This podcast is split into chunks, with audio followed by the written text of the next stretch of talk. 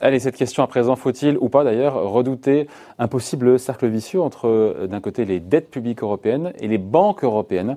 Euh, C'est une question que se pose S&P Global Ratings dans une étude. Bonjour Pierre. Bonjour David. Pierre Sabatier, économiste et président du cabinet PrimeView. Déjà expliquons un petit peu ce lien, qui n'a rien d'évident pour le commun des mortels, entre les dettes publiques d'un État et les banques d'un État.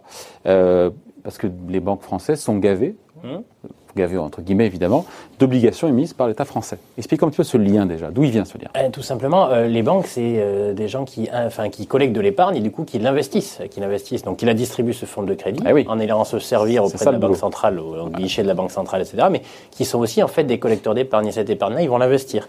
Donc quand vous avez par exemple des assurances vie euh, dans une assurance vie, que vous achetez un fonds euro dans une assurance vie, euh, et ben, tout simplement, dans ce fonds euro-là, ben, l'argent, par exemple, l'assurance vie, ça représente à peu près 1800 milliards d'euros euh, en France, et eh bien, vous avez une grosse partie qui a investi dans les obligations en général, et une grosse partie dans ces obligations-là sont, sont investies dans des obligations souveraines. Donc, ça effectivement, pas grand-chose, hein, c'est pas très utile pour la perf du fonds. Alors, hein. ça, pour la performance, c'est vrai, mais il faut quand même pas oublier une chose, c'est-à-dire que on tape souvent sur euh, ceux où on se dit c'est pas possible d'avoir des taux négatifs pendant longtemps. Mais en fait, c'est, je pense qu'il y a une erreur d'analyse intellectuelle par rapport à cela, tout simplement parce que, euh, vous savez, on ne gère pas un patrimoine avec un seul actif. Quand vous avez tout votre épargne, toute votre épargne, elle n'est pas sur la même chose. Mm. Elle n'est pas sur le même actif. Évidemment, les gens qui vous disent les taux négatifs ou les obligations négatives, ça n'a pas de sens. Parce qu'ils se projettent en disant si jamais vous mettiez toute votre épargne là-dessus, vous êtes sûr en fait de perdre de l'argent. C'est pas comme ça qu'on gère un patrimoine. Un patrimoine, c'est 100. Et dans ce 100-là, vous allez lui destiner, enfin, l'objectif que vous allez dédier à ce patrimoine, c'est finalement la préservation optimale du capital accumulé. Vous avez mis du temps pour le, mm. pour le gagner, c'est ça, pour les mettre de côté. Pas pour le perdre n'importe comment. Exactement. Et donc, d'une certaine manière, votre objectif, c'est pas gagner plus. C'est pas uniquement gagner plus, c'est la préservation optimale du capital accumulé. En fonction du moment, vous avez euh, plutôt tendance à privilégier la préservation ou l'optimal. Donc, ça dépend des moments. La, préservation, ça va être quoi? Ça va être l'obligation souveraine qui correspond pas à autre chose aujourd'hui euh, que finalement le coffre que vous loueriez à Genève pour mettre votre argent dedans.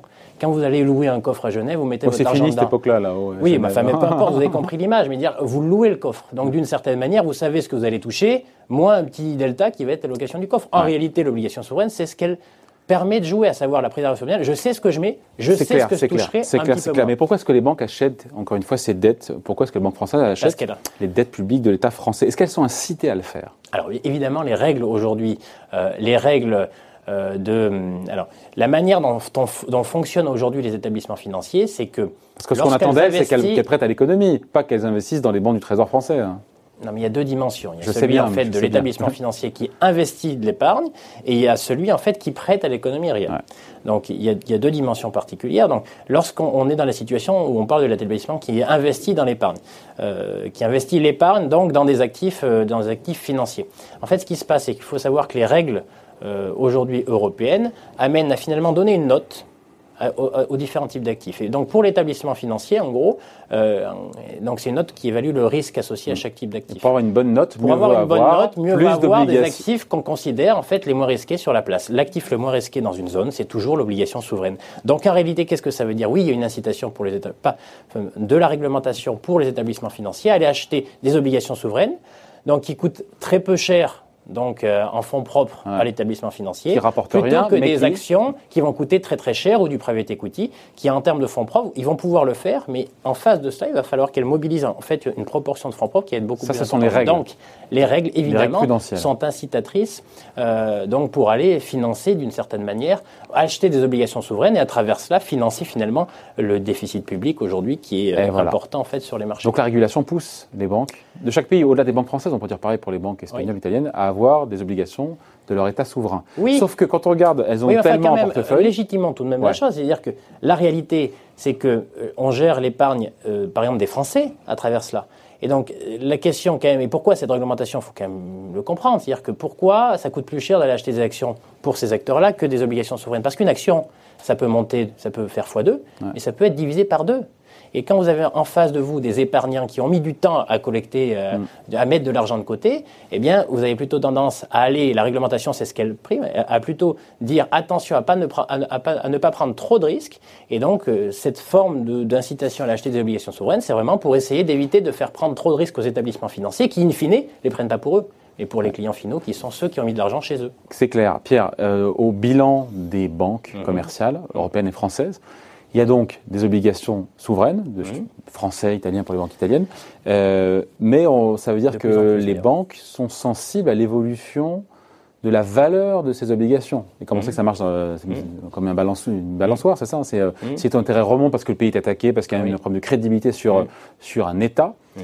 ça fait baisser la valeur des obligations. Et donc dans les comptes Mhm. des banques, ça crée des moins-values en mark-to-market, en valeur de Oui, marché. oui, oui. Et donc, euh, les chiffres, 1600 milliards d'euros dans les bilans des banques de la zone euro en matière d'obligations souveraines. Mhm. Euh, Est-ce qu'il n'y a pas, encore une fois, on ne revient pas en 2011 avec l'idée qu'il y a ce lien, cette consanguinité euh, mortifère, euh, ce, ce cercle vicieux, Alors, deux où justement, si un pays est attaqué, à la fois il, peut être mis à genoux et en même temps, ces banques qui vont avec. Et si les banques vont mal, elles Mhm. prêtent moins et le pays va encore plus mal.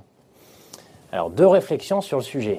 Est-ce que c'est comparable à là, vous 2011 évoquez- là, Parce que les montants en fait, jeu sont le- plus importants. Mais bien sûr, mais vous évoquez en fait le risque d'un crack obligataire. En gros, si les taux d'intérêt remontent brutalement. Évidemment, si Il va me dire non parce qu'il y a la BCE. mais non, mais, mais même, il n'y aurait pas la BCE, les taux seraient aussi bas. Et ça, nous ne cessons de le répéter. La réalité, c'est que le niveau de taux d'intérêt, les niveaux de taux d'intérêt correspondent tout simplement à, euh, euh, au niveau de croissance actuel. C'est-à-dire que le bon niveau de taux d'intérêt, c'est celui, qui est soutenable par les agents privés, qui sont les entreprises et les ménages. Si les taux montent, est-ce que les entreprises vont continuer d'investir de la même manière? La réponse est non. Évidemment, non. Aujourd'hui, regarde potentiel de croissance dans notre zone. Si les taux d'intérêt montent, est-ce que les ménages vont continuer d'investir autant? La réponse est évidente, elle est non. Donc en fait, il n'y a, pas de risque. Bien sûr, dans l'absolu, en théorie, quand vous avez un gros stock d'obligations souveraines comme ça dans le votre bilan, si jamais il y a un crack obligataire, effectivement, tout pète. Mais la réalité, c'est pas cela. C'est-à-dire qu'il y a toujours un risque. C'est-à-dire que c'est pas parce qu'il y a un risque. Oui, mais il y a cette consanguinité, en tout cas, qui potentiellement est problématique, même si vous ne croyez pas un Mais possible crack obligataire. On ne sait pas si un pays peut être. Il y a un doute sur la solvabilité. euh, Mais pourquoi, quoi qu'il se passe, quoi qu'il se passe, euh, même s'il y a ce risque-là qui se matérialise, de toute manière, il vous, il faut, enfin, tout le reste que vous avez en portefeuille se cassera la figure aussi. Parce qu'en en fait, nous vivons dans une zone, et ça c'est important quand même de le comprendre, nous vivons dans une zone dans laquelle la règle du jeu est fixée par les autorités. Politique budgétaire, politique monétaire. C'est eux, c'est ce cadre-là qui, est- qui pose les jalons des règles dans lesquelles les ménages et les entreprises vont devoir vivre. À partir du moment où, euh, quand vous achetez une obligation souveraine, en fait, vous a- pourquoi c'est toujours l'actif le moins risqué dans une zone? Je n'ai pas dit pas risqué. Le Moins risqué en zone. relatif. Parce qu'est-ce que vous pouvez imaginer Parce qu'est-ce qui risque de se passer si jamais l'État est en difficulté C'est lui qui fixe les règles du jeu. Et donc évidemment, les conditions d'exercice des ménages, c'est-à-dire la fiscalité sur les ménages ou la fiscalité sur les entreprises, super, ouais. voilà, entre guillemets, sera mise, en- sera mise à mal. Donc imaginez qu'on puisse vivre un, un crack obligataire, c'est-à-dire des taux souverains qui, qui montent, avec dans le même temps des actions, euh, donc des obligations qui s'effondrent, et dans le même temps des actions qui montent, ben, c'est complètement illusoire. Donc, impossible. donc, on finit là-dessus, il n'y a pas lieu de s'alarmer. non. Aujourd'hui, même si tiens, on n'a jamais eu, même si on a, il y a le stock global d'obligations souveraines dans les banques européennes n'a jamais été aussi élevé, Hum. pour le coup, on ne s'alarme pas.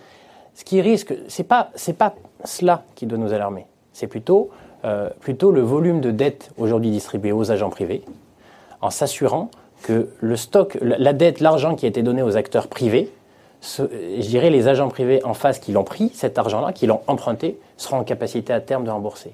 Le risque, c'est un risque d'économie réelle. C'est à un moment donné, à force d'avoir prêté de l'argent à des gens qui, malheureusement, vivent dans un contexte un peu difficile, ils se retrouvent en situation de ne pas pouvoir rembourser. Donc, Donc, c'est pas le, lien entre dette publique Pas du et tout. banque, c'est surtout le lien privée. si jamais en fait le stock de dette privée qui n'a jamais été aussi élevé N'est- dans le monde en n'est général pas remboursé par ceux qui l'ont n'est pas contracté. remboursé effectivement. Et Tout tout à l'heure je vous entendais dire en fait la notion de on s'en fout de la dette finalement puisque les taux sont négatifs. Oui, ah bah, j'ai pas dit ça comme que- ça non plus, Sauf hein. que, sauf que. posé la question. Je- euh, sauf que la réalité c'est que même lorsque les taux sont négatifs, vous avez des mensualités remboursées parce qu'il faut quand même rembourser le capital. Si jamais ce, euh, la manière dont vous avez utilisé cet argent, eh bien ne vous permet pas de créer suffisamment de, ri- de richesse Pour rembourser le, le- capital, et bien d'une certaine manière, vous êtes en faillite. Et c'est là le, le, vrai sujet, c'est plutôt le vrai risque, c'est un risque d'économie réelle. Et je crois que là, tout le monde l'entendra. Euh, les marchés financiers, de toute façon, c'est un sujet de plomberie. On aura toujours les moyens, entre guillemets, d'organiser le sauvetage des actifs financiers avec une banque centrale qui émet, qui crée de la monnaie, etc. Le vrai risque, c'est un risque d'économie réelle. Si jamais on a des acteurs privés qui se sont, à qui on a permis de beaucoup s'endetter et qui malheureusement sont en situation de ne pas pouvoir faire face à leurs charges. Et là, vous risquez d'avoir une augmentation des taux de défaut. Et là, ça sera beaucoup moins drôle pour les établissements bancaires. Voilà qui est clair. Merci beaucoup. En tout cas, point de vue signé Merci Pierre Sabatier, président du cabinet. Merci Pierre.